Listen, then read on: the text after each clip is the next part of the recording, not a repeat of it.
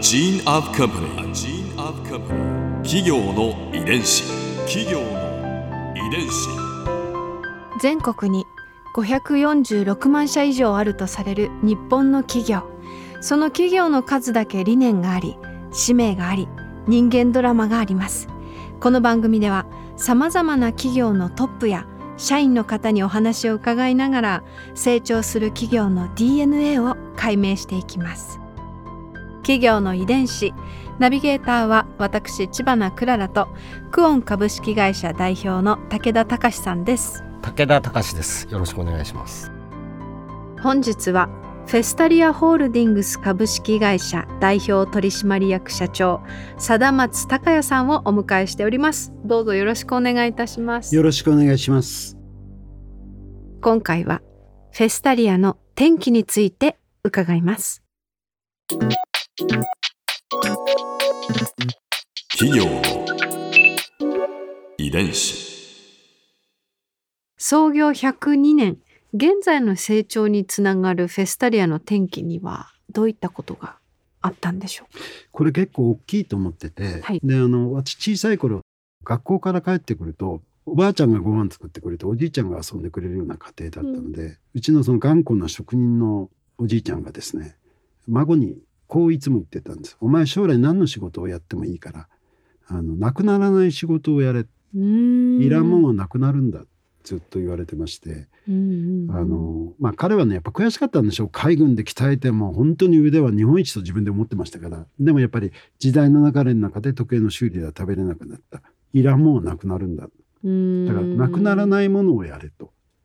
だから僕ねジュエリーってなくなるんじゃないかと思ったんですよでいろんな業界の先輩たちに人はなんでジュエリー買うんだって聞いて回ってたんですね。たら、えー綺麗だから。いや僕は綺麗なだけならガラス玉でも綺麗だと思うし。うん。で資産価値が高いから。いや僕は1億円現金持ってたらダイヤモンド買わないですよ。マンション買います。うん。全然納得できないわけですよ。でもう手当たり時代に聞いてたら、まあ、恩人ですけど、えーユダヤ系のベルギー人でガブリエル・トルコフスキーって実は業界ですごく有名な方なんですが、うん。このことと知り合いましてねこのガビって彼を呼ぶんですがガビになんで人はジュエリー買うんだって大笑いされましてね「お前うんジュエラーだろ」って。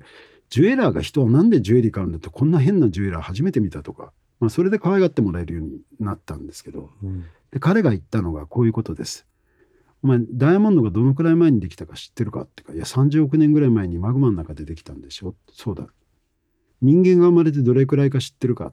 20万年ぐらいでしょ。そうだって。30億年後には人間いないぞ。でも30億年後にもこのダイヤモンドはこのまま輝いてるんだこういうのを永遠って言うんだビジドファミウって知ってるかって言われて。いや全然わかんない。うん。ビジっていうのは宝石って意味です。うん。ファミリーというのは家族という意味です。うんうん。家族の宝石という意味なんですけど、あのヨーロッパにはビジドファミリーという家族の宝石という習慣があって、人の命が永遠じゃないからこそ、この世に唯一永遠なものに人の思いを込めて、代々自分の大切な誰かにバトンのように渡していく習慣をビジドファミリーっていうんだ。うんこの習慣があったから宝石は続いてきたんだ。なるほどと思いましたね。あ永遠だから役に立つんだこれはなくならないぞってすごく自信ができて僕はあのビジドファミリーを伝えるために宝石屋をやろうと当時思ったんですよ。うんそっから全部やり替えましたね。うんいろんなもの売り方見せ方全て商品の作り方変えていきましただから今があるんだと思ってます。企業の遺伝子。フェスタリアにはオリジナルカットのダイヤモンドがあるそうですがそれはどういうきっかけで生まれたんですか？うちの社外取締役が立教のマネジメントスクールの先生なんですけれど社長あなたがやってることはフリップコトラーのマーケティング3.0だよって言われて、うん。で僕も名前ぐらいは知ってたんですけどそのマーケティング3.0っていう理屈が分かんなくて。でその社外取締役が僕に本をくれたんですよマーケティング3.0。うん。3.0っていうのは、うん。平たく言うと多数対多数のマーケティングでうん。あのやっぱり SNS の普及なんかでいろんな顧客とのタッチポイントが増えていってさらに消費者が成熟して望むものに対して提案していこうイメージで言うとですねこんなのいいと思わないってところにお客様が参加してくるようなイメージです。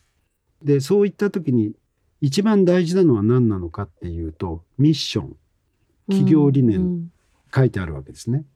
例えばマーケティング3.0の成功モデルでコトラーが言ってるいくつかの成功事例を言うと、アップルうん。僕らはうん。iPhone っていうものを見ると世界を変えようと思うスティーブ・ジョブズの思いが透けて見えてくるじゃないですか。うん。うん例えばディズニーランドディズニーランドのどのアトラクションに乗っても夢の国を作ろう大人がいつまでも子供で入れる国を作ろうっていうウォルト・ディズニーのミッションが透けて見えるじゃないですか。そういうトレンドとかじゃなくて商品そのものが会社のミッションを映し出すようなうん。そういうマーケティングなんですだから逆に言うとそのミッションを嫌われたらあっという間に世間から見放されるお客様が離れていくどういう思いでこの商品を作ってるかということをお客様に伝えないと、うん。いいものを安く作ったってもう買わない買ってくれない、大事なことはミッションだ。どういう思いで作ってるのか、うん。それがどんどんデジタルの進化の中で綺麗事言っても透けて見えるようになってきてる。うん。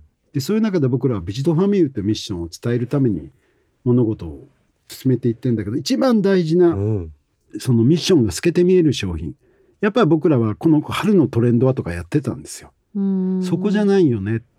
これを見たらあなるほどビジトファミリーを伝えたいんだ。うん。そこを作らなきゃいけないっていうことで苦労して苦労して作ったのがその星が浮かび上がる不思議なダイヤモンドっていうやつなんですよ。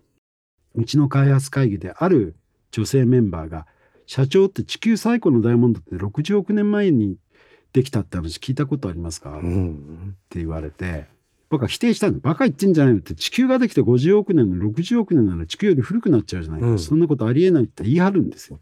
だから知り合いの学者に僕電話したんです、うん。こんなことうちのスタッフが言ってんだって。言ったら社長あなたが間違えてると。ビッグバン理論で130億年前にビッグバンって約110億年前に新生爆発っていうのがあるんですよ、うん。それで銀河ができるんですけどその新生爆発の中核がダイヤモンドなんです。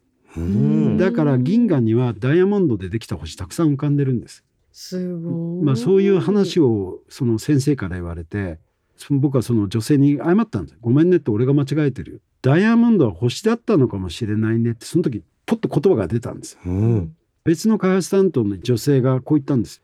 社長は不思議なんですけどアジアの人でもヨーロッパの人でもアフリカの人でも宗教も人種も違うのにみんな星に願い事しますよね。あれなんででしょうかねって。確かにそうなんですよね。うん。例えばキリスト教はベルツェヘムの星だしユダヤ教はダビデの星だし、イスラムは月と星だし仏教だって比叡山延暦寺の一番古いお守りは五芒星ですからね、うん。うん。世界中の人が星に願い事するんですよ確かに。にだからもうその時うん。星だったかもしれないダイヤモンドを星に戻すことができたら世界中の人の願い事叶えてくれるんじゃないとかなんかねロマンチックなことを考えまして 星。すごいロマンチック。うん。で星にしろと、まあ、ダイヤモンドって屈折力がこの世での物質で一番硬いので、光を曲げる力が強いので、うん。反射を利用していろんなことが実はできるんですよ。うん。だからカットで星が浮かび上がらせられないかと思ってやってできたのがこの「ウィッシャー・ポン・ナ・スター」っていうダイヤモンドの中に2つの星が浮かび上がる。でテーマとしては小さな星は今の自分自身大きな星は未来の夢を叶えた自分と愛する人たちというテーマで、うん要するにこのダイヤモンドに頑張ってる自分の今の思いを込めて、いつか自分の大切な誰かに伝えてくださいねってまさしくビジトファミリーを体現するうん。バトンができたと。うん実はこのダイヤモンドってうちの売り上げの半分近くのうちが約、えー90億ぐらいの売り上げなんですけど40億ぐらいを単年で売っちゃうようなダイヤモンドで、ええすごいことになってましてあのまさしく業界を変えたダイヤモンドだうんとおっしゃっていただいております。わここで Clara's viewpoint。今回印象に残ったのはやっぱりこれですよね。その社長が一番大切にしてらっしゃるそのミッションを具現化した商品の開発に成功したというこのお話がやっぱりすごいなと思いました。ミッションってすごく大事だっていうことはよくわかりますしそのミッションに憧れてねあのブランドの商品を買うことってもちろん私もありますけれどやっぱりそのミッションを本当にロマンチックにしかもきちんと技術的にも具現化したあの商品をあの持ってるかいないかってすごく大きなことなんじゃないかなとお話を聞いてて思いました。だってこの「Wish Upon a Star」という商品を持ってすればもしかして世界にもね渡り合っていけるかもしれないわけですし今後が楽しみですね。企業遺伝子。